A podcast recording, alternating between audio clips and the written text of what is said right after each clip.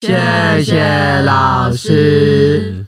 干嘛这么没精神？呵，你有当过学生吗？哎，你有当过老师吗？你现在收听的是，哎，你有当过老师吗？我是今天的主持人祖祖。Hello，大家好，我是对台南大的老师林老师啦。Hello，我是安姐。Hello，我是今天的重量级嘉宾赵赵。Hello，我是今天的语坛人之一，我是李长。好，林老师要讲一下，你为什么叫林老师？哦，叫林老师呢？大家可能觉得，哎，你们不是一群老师吗？怎么节目的一开始自我介绍就开始讲脏话？但我跟大家说，我不太像是那种一般大家认为的老师的那个样子，就常常做很多就是跳脱老师这个观念的的一些行为，但都还是在合法的范围内啦。但也因为我从小就来自于台南的乡下，你老师这个话就常常会出现，充斥在我耳边。那我觉得现在也，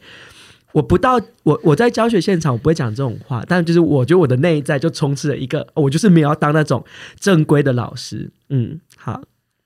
那我们想要请安姐，好像大姐头的名字，也分享一下什么叫安姐。好，为什么叫安姐呢？好，为什么叫安姐呢？因为我带的是低年级的孩子们，他们就觉得我像妈妈一样，甚至有些人会吵着要我当他妈，所以会一天到晚都叫我妈妈。有一天我就真的受不了，说我没有这么老，不要这么把我叫老的，你要叫就叫我姐字辈的，我你可以叫我姐姐姐，美丽的姐姐。然后所以就开始每个孩子都叫我安姐，所以我的名字就是这样来的。最后那个里长的部分，因为大家都出来叫我选里长啊，我以这个为志向，作为我就是往前的一个动力，所以我就叫我自己里长啊。当然就是。其实也是那个时候在学校的时候，就是跟社区的家长很好，所以一个礼拜七天可以到不同七个家庭里面去吃饭，那个是我自己觉得也是一个蛮厉害的一个经历。所以我觉得那时候跟社区的关系真的是我出来选里长，我都觉得应该会上吧，这样子，所以我就叫自己里长了。所以那时候实在想要省便当钱，才不是嘞！谁跟你省便当钱？我是在玩诺跟他们一起来想，我们可以怎么样参与孩子的教育，好吗？所以不是体态的部分，体态大家只听得到。声音应该听我的声音，会觉得我是一个好啦，就很胖啦，好不好？谢谢大家，谢谢大家啊。从这边我们的名称有来就可以听到说，其实老师的样貌其实还蛮多蛮多不一样的。那也很好奇，所有听众说，哎，你有没有想过要当老师？那今天呢，我们就会来跟大家分享，聊聊说为什么所有人呢会选择来当老师，然后以及当老师会遇到哪一些冲击的故事。所以当然就是一开始就想问问大家说，哎，你我们为什么当初会想当老师啊？来，照照来分享一下。在大学的时候，我大一开始到大四都加入一个学校的服务性社团。那有参加过社团的人都知道，就是我们会定期的定点去一个呃，可能学小学或部落服务。然后我当时服务的学校是在花莲的一个呃阿美族跟布农族就是融合在一起的一个部落。然后当时发生了一些事情，造成在大三暑假那一年，然后我就很深刻，算是人生的转捩点。然后呃，我觉得可以跟大家分享两个小孩的故事。第一个小孩是在。呃，他一年级的时候，我带他，然后他非常的习惯习惯用暴力解决事情，然后那个拳头有时候是打向自己，有时候是打向同学，然后常常会让就是周遭围的同学变得有点惧怕他，然后老师也觉得他非常的棘手。那当时我其实在想说要怎么解决这件事情，然后呃，一直到有一天大三那年暑假那年我当队长，然后我送那个孩子回家的时候，呃，隔天他来学校，然后才发现，哎，他手上怎么有很多道那种被打过的痕迹跟淤青，然后一问之下才发现说，哦，是因为他爸爸昨天很晚回家，然后喝酒醉就打他。然后那个当下，我觉得是一种很难形容的无力感，就是好像我一直以为自己在做的偏乡服务队是对于这群孩子有所帮助的，可是其实，在那个当下，我才知道，呃，他们每天每天要面对的家庭困难是我根本无力解决的。但是与此同时，又在隔了两天后的。晚会，然后我们最后有一个呃例行性的活动，是所有的孩子跟老师会一起放仙女棒，然后去庆祝就是这一个活动。那在他们放仙女棒的时候，我在旁边拍照，然后就有一个女生，那个女生是我从三年级就开始带的一个女孩，然后那时候她正要升六年级，我还记得她三年级的样子是非常呃。乖戾的嘛，就是脾气很坏，然后可能你没有顺从他的意，他就会背着书包说：“老师，我要回家了。”但是在那个时候，他就走到我面前，然后跟我说：“老师，我很想要很认真的跟你说谢谢。我觉得从以前到现在，我都很感谢你。”然后那时候真的不夸张，我就觉得有一种人生跑马灯经过的感觉，而且心里有一个很深刻的声音说：“我要去偏乡当老师。”然后我觉得那个交错的共鸣是来自我前几天刚经历了那个很深的无力感，可是隔两天后，我又看见原来教育的力量这么大。我即使只是一个。每半年会去一次的那种大学生的老师，但是他们仍然愿意呃把我看成是可以带给他们一些东西的大人，对，所以是因为这样子我才踏上就是嗯教育现场的路，对。然后也蛮好奇，就是林老师为什么就是从一个听起来感觉是蛮呃反抗体制的人，但是却走上老师之路。好。嗯，我小时候也会认为老师也就是那一个权威，可我其实从小我们就在乡下。刚刚那个昭昭讲说他们到偏乡服务，其实我觉得从小在那种台南偏乡长大。我从国小到高中都是一个年级一个班，国小的时候二十四个人，全校最大班，其他班就开始逐渐的下降，到现在一般大概四个五个。我的国中呢也是一个年级一个班，高中也一直以来都是。嗯，所以我从小对于教育其实没有太多特别的想法，就觉得老师对我来说就是一个遥不可及的存在。他就是来学校骂我的，然后我就是来学校给老师骂的，然后不然就是老师会跟家长联手起来，一直造成我的麻烦或制造压力给我，超烦。不是你造成老师的麻烦吗？嗯，小时候是觉得老师造成我的麻烦啊，所以我小时候也记得哦，就是我觉得老师对我来说就是一个。他很难理解我，但我们又要一直努力达成老师要我们做的事情，完成老师给我们的目标。那当老师的契机，简单来说，就是我在快毕业的时候去当了半年的娱乐新闻的记者，然后就发现实际的娱乐的，呃，哎，实际的媒体现场，好像不是在我学校里受到的那些教育当中所认为的，媒体是为了让人民得到正确的资讯，媒体是为了提升公民素养，让人民。接收到这些资讯之后，可以做正确的判断。那那时候其实受过太多那种现实的压力啊，我的老板拿钱啊，叫我们去做出他要的东西啊，然后就觉得很受不了。到有一天我就是完全不理他之后，我隔天我就没工作了。嗯，然后就在想，到底还有什么样的方式是能够。同样做到提升人民的公民素养，然后也让这社会得到正确的资讯。然后是因为大学的时候，也是因为我跟我的学妹自己去办了高中生的营队之后，发现，哎，实际去跟人互动，用生命跟生命做一些，哎，对话跟影响，会发现，哎，其实学生们或是对方会有很多的感受，然后才觉得好，那好像可以从教育着手。虽然一次影响的人不多，但我觉得这个对我来说会是比较实质的，比较能够面对面的。去达到我要做的事情，嗯，这大概就是我会走入当老师的经验。听完林老师的分享之后，我就蛮好奇，安姐当初是为什么会想当老师的呢？我原本想当老师的原因，其实是因为我自己的生长背景是出生于偏乡，所以对我而言来说，呃，老师的陪伴很重要。因为从小我爸妈就因为家里做生意失败，他们必须到外地工作。那只剩比我大三岁的姐姐一起，就是我们就住在山上。那当时其实所有的肯定、鼓励都不会是来自于家长，因为家长都不在身边，就连签名都是姐姐帮我签，或者我们偷偷盖印章。可能那时候得到最大的支持就是当时的国小老师，然后他是一训育组长。可是他在写字啊，以及阅读方面啊，都非常鼓励我们，所以他就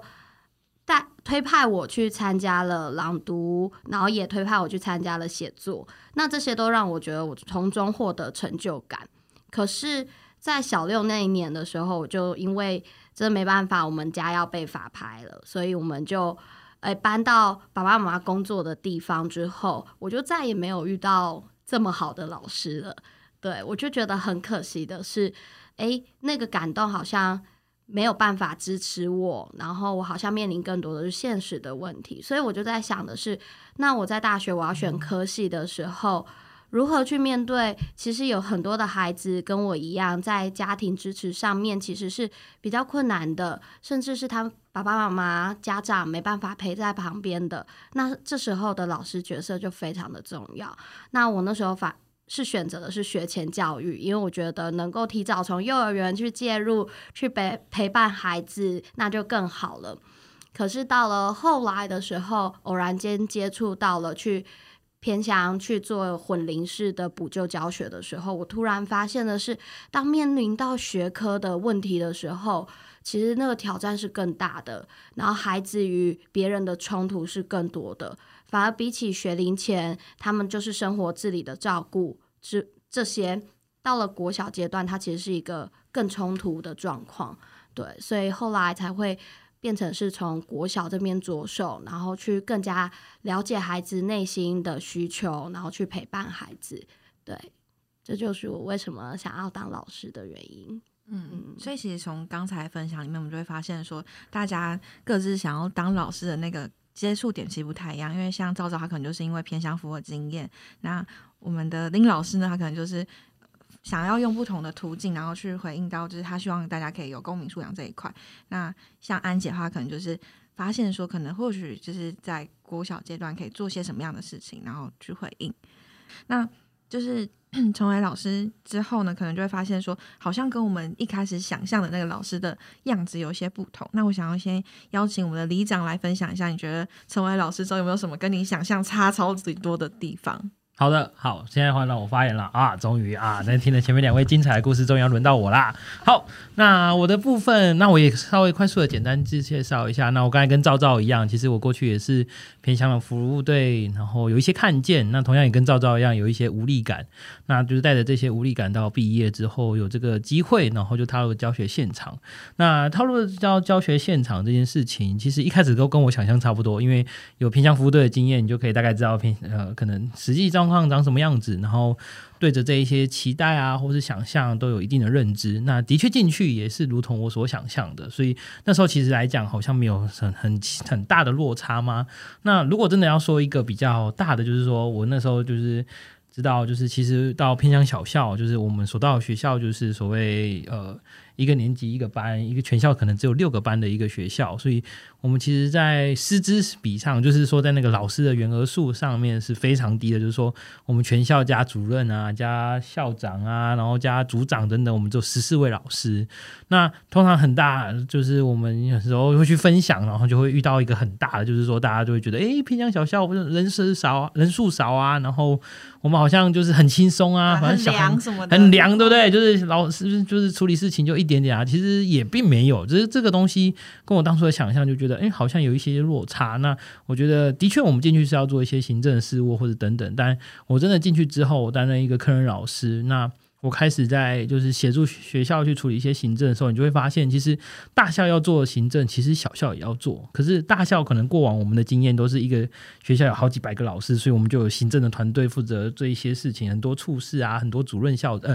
很多组长主任哎嗯，很多组长跟主任负责这些业务。可是，在平江小校，就是每一个人可能都要身兼一些行政，所以像那时候我就担任了就是辅导啊、行政啊，哎，辅导的行政，然后还有卫生，然后还有资讯。所以那时候的行政对我来讲是一个蛮大的，然后我觉得这件事情会让我很冲击的事情，是说我本来想说应该就简简单的做，或是说一些报告简单交一交就好了，但没想到进去才发现这件事情其实有很多很多的，就什么事情都好像要会。各个局处是要，如果他们有一些事情，只要跟孩子有关的，就会发到学校来。然后我那时候听过我们组长分享一个最最最，就是觉得他就是要交通的安全，所以他要去算那个校门口有多少车子经过。所以那时候他想，天哪，我们要站在那边，然后当一个计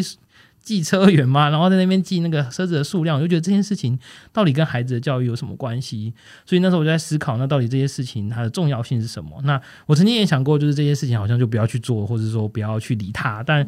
他他在得必须有一些成果或者要去做的时候，我真的时候就是让自己去思考说，那我可以怎么样去跟孩子的呃学习去做连接？所以我觉得那个时候才是让我去做一些释怀嘛，或者说这些事情好像非得得做，但我想要让他做的更有意义。对，这是我想要跟大家一个分享。嗯，我蛮喜欢刚才你讲就是观念上的转换嘛，就的确我们不，其实不只是老师这个身份啦，可能在做工作的时候，很常会遇到说你不得不做，但你又没有那么想做的时刻，那你要怎么样让它变得更有意义？就是的确是我们可以转换的，呃，转念的方法。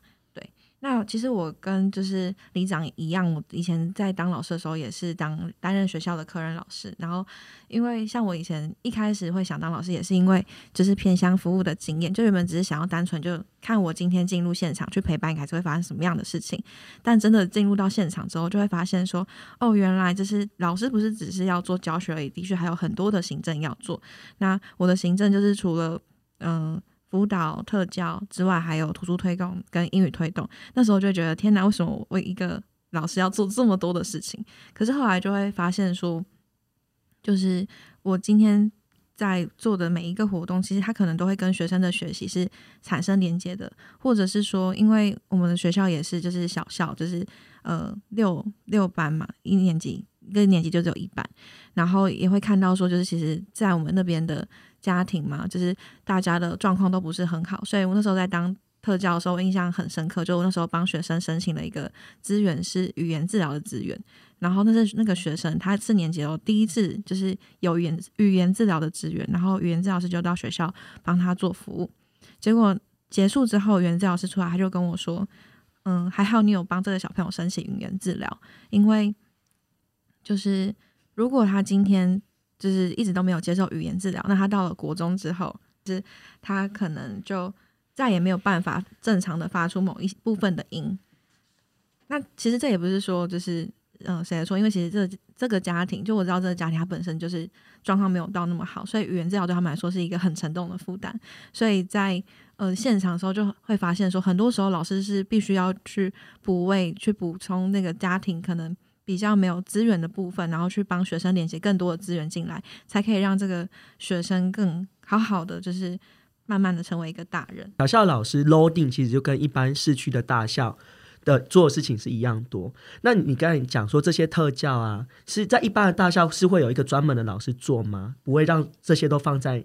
一个科任老师身上？是这样子吗？对，就是如果是大校的话，可能就会有就是设资源班，然后会有特教老师，然后去服务那些有特殊需求的学生。但是如果是在小的学校的话呢，就会变成是呃老师要去兼任特教的业务，然后但他也没有就是呃要特别去辅导那学生，而是帮这些学生去申请有一个角色叫做巡回辅导的老师，他进来，然后可能每周提供有需求的学生。呃，一周两节课的时间，然后去帮他做个别化的教学。对，那这个兼任是每个老师自愿的吗？还是说，嗯，就是这些工作在大校都有一个专门负责的人正在做嘛？那在小校是怎么去分配这些兼兼任的职务？就是我原本有我的主要做工作，然后兼任是怎么分的？还是说自愿就做啊？没有人要兼，那就随他去。这个我们都那当然都是没办法选择的啊，所以就是呃校长他会去分配，说就是可能每个老师可能要负担什么样的业务，所以其实这个业务就是当初也是没有办法选择，就只好承接下来这样子。是，所以就从祖祖刚才这样讲，发现说在小校如果愿意做老师，他一个人要承受原本很多人的工作在自己身上，嗯。嗯，真是辛苦你了祖祖，怎么感觉有点风凉？你没有感受到我对于你的关心吗？好，那因为我们刚我刚刚跟李长都是客人老师的角色嘛，所以就蛮好奇，就是嗯，我们的林老师他是导师，所以蛮好奇导师就是进入就是成为老师之后那个冲击会是什么？OK。呃，我那时候在国小，我刚开始进入学校之后，我是当高年级的导师，就是五六年级。那国小就分低、中、高年级嘛。那一进去就是都就在在高年级这样。那我一开始进去的冲击是我小时候啊，面觉得。就老师骂人好像就很帅气，就是可以这样子信手拈来，就很噼里啪啦骂人。然后有的你们在小时候会看到那个老师有时候骂人，其实是一场秀，哎，就是听他这样噼里啪啦，然后那个字字珠玑啊然后，把他骂到对方就哭，然后再。如果我不是被骂那个人，我的心里就觉得哇，好爽哦！再多一点，再多一点啊！老师会不会打人啊？今天没有打，好可惜。但当我当自己在当老师的时候，我超常骂人的，因为我之前在那种屏东的山上，就原住民学校，那小朋友其实非常的嗯靠近大自然啊，只能这么说。所以他们对于我比较不会有那种啊，你是老师，我要多么的尊重你。我就是，哎，我要他们的那种感觉是，我要看看你有多少的能耐，所以就很努力的在哎挑战我要想要做的所有事情。嗯，然后那时候我常常印象深刻的，就是上课上到一半，我一转头的学生少两个。他们去了哪边呢？就直接冲出教室，两个在玩，然后打架，直接冲出教室，有够傻眼。不然就还有一次是骂到骂到我把我办公桌的玻璃整个拍碎，然后我的手在流血，然后我还在学生面前，我的手在滴血哦，就在那边滴。我想我都已经拿我的血肉拿来跟你这边换我跟你的之间的连接了，不好意思哦。他走出去的时候，马上跟隔壁班讲说，我们老师流血了。这是什么血腥爱情故事？连续剧《老师苦肉计》有够辛苦了，结果换来就是隔壁班还说：“老师，听说你流血了。”我说：“关你什么事？” 更气，更气，超级气的。然后我就每次骂人啊，就发现好累哦。我就骂一，只要一整一这一天来，我有骂到一次，就整个真的是动气，然后用全生命去骂人。之后我骑回家的路上都觉得我今天好像。今天差不多够了，这个礼拜要结束了，可不可以接连两天让我放个假？那个身体的耗能啊，因为我觉得我平常的个性非常好，就如现在大家听到这样子，就是非常的 peace。我觉得观众观众听到的可能是一些蛮 蛮不一样面相，对，是见了很多黑粉吗？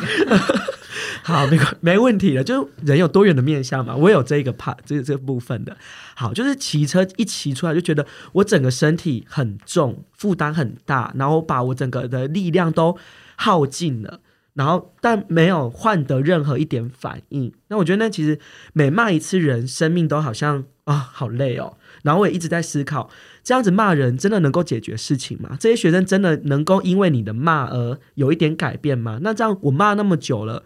应该有一点变化吧，或者一点就是他有行为有一点有一些影响吧。但实际上一点用都没有。发现我再怎么骂呢，也骂不赢他的爸爸妈妈。在我们那边，爸爸妈妈很会骂，就是吼的那一种，然后就是一对一单独的服务你就骂你。但我要一对多，那个力道完全被削弱。所以我觉得当老师好像。以为骂人很帅气，但殊不知他其实是一个很累人。但我现在呢，接触了实验教育之后，我不骂人，我就都好好讲，就我尽量不要用权威或压迫的那种方式来对待学生。那呃，在实我现在的那个对待学生的方式，之后有机会可以再跟大家分享。我觉得以上非常像是林老师的洗白之路，所以那些黑粉黑粉饶了我。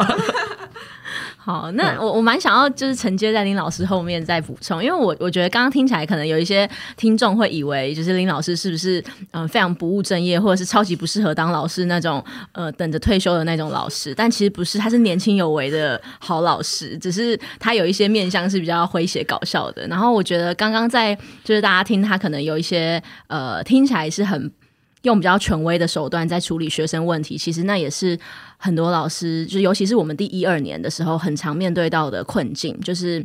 有一句话，在我要成为老师的大概前三个月，因为我我那时候是四月就知道自己要进到现场，然后我们前面会有一些任务，就去关了一个也是原住民的部落学校的山上的一一所学校的老师的课，然后那时候在跟他关一课，他是一个非常温柔的老师，然后在最后跟他议课的时候，我就问他说：“呃，你怎么有办法用这么温柔的方式去对待每一个你面对的情境？”然后他就跟我分享，其实他他也有很多很。就是对他来说很困难的时刻，然后可是他一直想到一句话，是有一句英文的话是这样说的，就是 “You cannot teach what you've not been taught”，就是你没有被这样教，所以你当然没办法这样子教人。然后我在想，其实很多时候是我们从小生长的那个经验，尽管我们可能都是。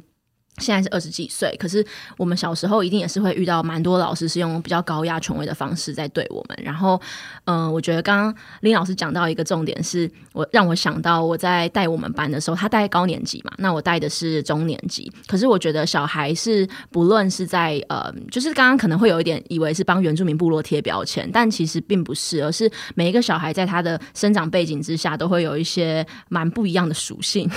如果用宝可梦卡来说的话，他可能是水系。或者火系，呃，我我学生教我的，对，然后呃，就发现到我即使我带的不是原住民部落，我带的是一群就是靠近平原，就是身呃学校四周围都是稻田。的孩子，然后三年级的他们也会是有很多呃，不像不像林老师的学生，可能会用比较呃戏弄他的方式，他但他们对待我的方式就会是一直去激到那个我内在有一些呃，我觉得是我自己的生命课题。我可以举一个例子给大家听，就是在呃三年级那时候，我刚入校大概第二个半月，第二个半月，然后那是一堂数学课结束，然后我不确定大家有没有印象，三年级有学一个东西叫做加减并式。加减并式呢，就是他们二年级的时候会先学，呃，就是一二年级会学加法减法。那到了三年级，他会在一个题目里面可能会有呃多重的，嗯，就是那一种。需要他解决的东西，然后你要把加跟减并在同一个式子里面。然后我我一直以为这东西很简单，但是我并没有站在小孩的思维，所以那时候很多小孩就卡在这，他没有办法去合并这个式子，然后他就会觉得怎么这么多资讯这样。然后那个时候在呃下课前，我就为了让大家可以呃就是确保我我我们都有一个有点像退场券的东西，就是确保你真的学会这个概念，你才能够结束这堂课。然后我就出了每一道题给不同的孩子。结果到了一个嗯，某一个孩子就先叫他 H 好了。那个 H 孩子呢，他就非常的有情绪。那他的情绪一开始的时候是隐忍的，但是我看得出来他脸色已经不太好了。然后当我跟他讲说没关系，我们再一次的时候，他就说我不要，不会，怎么这么难？然后他就开始咬牙切齿。然后我就跟他说没关系，你就慢慢来，我就慢慢的教，慢慢教，再讲一次。然后他开始整张脸皱在一起，然后就是要哭要哭的样子。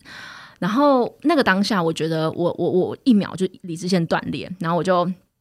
捶黑板。现在听起来有点荒唐，就是哎，这有什么好捶黑板？可是我觉得大家可以想象那个场面，就是一个非常高张力，就是我非常极尽，我所有的耐心在教他。那个时候大概是第八次了，但是他越来越不耐烦，甚至对我就是露出很。就是痛苦的那种表情的时候，我也觉得我心里很委屈，所以我就不能打小孩，只能捶黑板。我就捶了很大力的黑板，就嘣一声。那个时候，那个当下，全班只剩下我跟他，因为其他孩子都结束了，他们下去吃午餐了。然后，那个孩子就放声大哭，一个男孩，他放声大哭。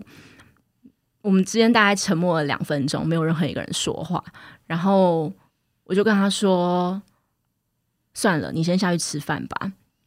然后他就把眼泪擦干，下楼了。但是，嗯，我一个人就坐回我的位置上，然后我就也开始放声大哭。我觉得那个哭是来自于，就是嗯，可能刚刚林老师流的是血，但是他那个血背后是泪，就如同我我那个放声大哭一样。就是我看见我变成我最讨厌的那种老师，对。然后我不知道为什么会这个样子，所以在。那个孩子的那件事情之后，我呃，其实后来还要找他对话。然后其实当天下午他就学会了，因为他情绪好了。然后那天放学后，我们坐在司令台上一起聊天，然后再讲今天发生的事。然后我在修复我跟他之间的关系，所以我邀请他，就是带着我一起骑脚踏车去绕村子。然后那个过程其实有点让我重新认识我自己，就是很多时候。我觉得孩子很像一面镜子，然后我看见我所有的情绪都是来自于小时候，可能不管是我跟妈妈可能有过这样子高张力的场面，所以导致我在面对他的那个情绪的时候，我会这么的愤怒跟感到不被理解。对，所以有点像是重新修复我的内在，然后那一次之后，就是蛮有意识的在调整自己对待孩子的方式。对，所以我觉得这个会是跟想象中很不一样。就是我原先想象我可能是一个呃可以温和啊，然后跟孩子每天产生一些苏格拉底式对话的那种老师，但是真正在现场，其实更像是一群呃，就是在驯驯兽嘛，就是在驯兽的过程，然后重新驯服自己内心的小野兽这样。刚刚赵赵在分享过程，我一直想到我在学校里看到老师的样子，就看从赵赵身上看到，我觉得教书这件事情啊，不是天生俱来的，也不是说你受到了学校的师培的培训，然后考上了哎教师检定，以及哎得到了县市的征试，进入了现场开始教学之后，每个人就很会教书。我觉得我在学校里看到很多学校里的正式老师们，他们都。也是一边正在做，一边都在学，而且也会因为你所在的学校不同，你的孩子不一样的，你带的孩子是不同的年纪，而会开始有所调整。所以我刚才看到从赵赵身上，虽然你在当下你可能做一个让自己觉得啊，我成为了一个很不喜欢、很不想要成为样那个样子的老师。但之后就因为这个过程，然后开始自己有一些调整。我觉得学生也在这个当下看见他眼前这个大人，即使做当下彼此都很不开心，不过这位大人愿意调整，我觉得那就是学习的学习的一个过程。就像现在一零八课纲，我觉得不可能一下子就马上变成人都很有素养，老师都很会教素养。对啊，所以当老师或孩子们愿意在这过程当中有这个学习的历程，那我觉得这都是一个好的学习者。蛮感谢昭昭刚刚的分享的。好，那我们刚刚听完就是中高年级分享，那我就蛮好奇，说就是那种活泼可爱的低年级的老师，他可能面临到的那个成为老师后的冲击会是什么？好学啊，其实就是可能大家对低年级孩子而言就是活泼可爱啊，但其实也有很多人说他们就是听不懂人话的外星人。的确，你一开始接触他们的时候，就是一群听不懂人话的孩子。然后，因为我之前其实，在接触的时候是更小的学龄前的孩子们，所以在衔接的过程中，我就觉得说，哎，应该就带着孩子们玩呐。但是我后来发现，在现场的话，你其实要面临更现实的问题，就是学科到底教不教得完。光大前面的十周注音符号，就是我觉得最冲击的一部分，因为其实孩子们来自于不同的。学龄前的教育领域，所以呃，教育的幼儿园，所以有些孩子他可能已经先学了注音符号，有些孩子他可能没有先学，那他的生活自理能力跟他在人际关系的处理上面，也都会影响到他的学习，所以这个部分是我觉得当下冲击很大的，尤其是在于有些他可能已经学过注音符号的孩子们。他在你上课的时候，他不可能给你好脸色，因为他会觉得老师教的好无聊，为什么你还要教这些？我幼儿园都已经学过的东西，你真的是太逊了。他会觉得老师就是一个哦，比我学的还烂的一位角色这样子，然后就会也会有一种完全没有接触孩子，觉得这很新鲜，所以你会很两难的是，你在课程上面你会接收到许多不同的反应。所以后续的话，就是要不断的去哦去做一个思考，是我上课的教学教材是否要跟动啊？还有的是你还要面临家长的质疑，是老师你给我的孩子的东西太简单了，他幼儿园都学过了，可是就会发现的是，他或许会了，他或许会读了，但是他在写的方面是会有困难的。那另外一个，我觉得。不是冲击，而是我觉得大家可以去反过来去思考：是孩子们他不是听不懂人话，而是你没有真的在他面前说过人话。怎么说？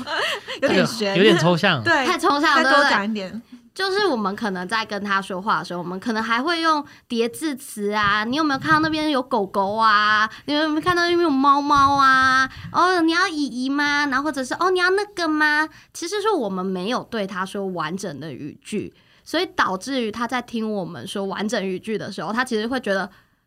什么？因为他从来没有接触过这么长的句子，甚至说他在平日跟你讲话的时候，就会说我要那个，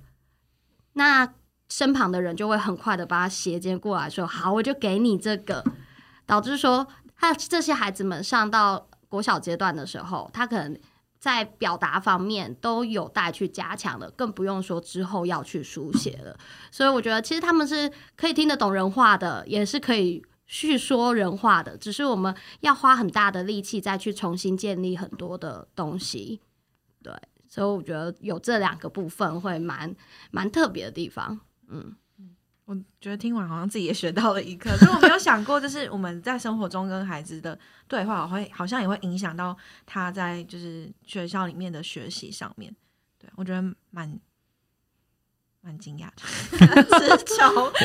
我刚才听完之后，我其实也联想到一个，就突然突然完蛋，这完全没有在我们 round down 上面啊！不不管，反正我还是要讲。好，我刚才听完丁州，刚刚我自己那时候也想象，就是我们身为一个科任老师，你知道，我们不是特别只教低年级或中年级、高年级，就是我们一到六年级都教过。所以那时候我对我来讲，我觉得也蛮大的一个提醒，就是说你总不能拿低年级的方式去教高年级。我觉得这个东西是那时候蛮大的一个学习，但这也是一个很累的地方，就是说你要切换六种方式，然后。面对六个班级有不同的样样式，你要怎么样去适应，怎么样去呃了解到他们要用什么样的方法去教，怎么样跟他们回应。我觉得那时候是身为一个科任老师，我觉得蛮大的挑战，也是我在后来才体悟到，哦，对，因为我不是只有一种教学方式，然后通用所有学生这样子，就我想。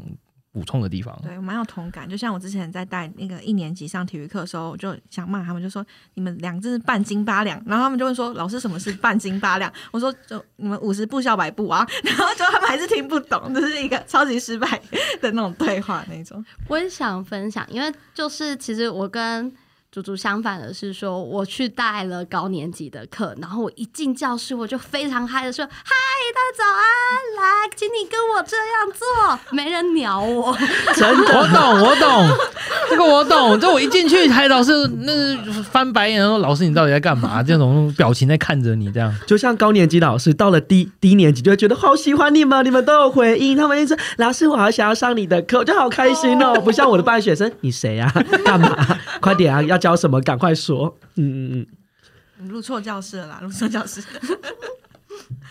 好，那我觉得这就是国小好玩的地方，就是一到六年级，我们可以一次跨足六年，就孩子的那个人生六年，然后不同的阶段，不同的带孩子的方式。然后我觉得这也是我听到人家说过，说其实。越低年级的老师其实越难教，到了大学，他可能在比较多是研究或知识面，但其实要教学这件事情，其实是可能书单开了，然后你就是来跟老师讨论。可越低，例如像到幼儿园、到国小，他们可能还就确实是可能还那么不理解，或者是经验没有那么多，所以你要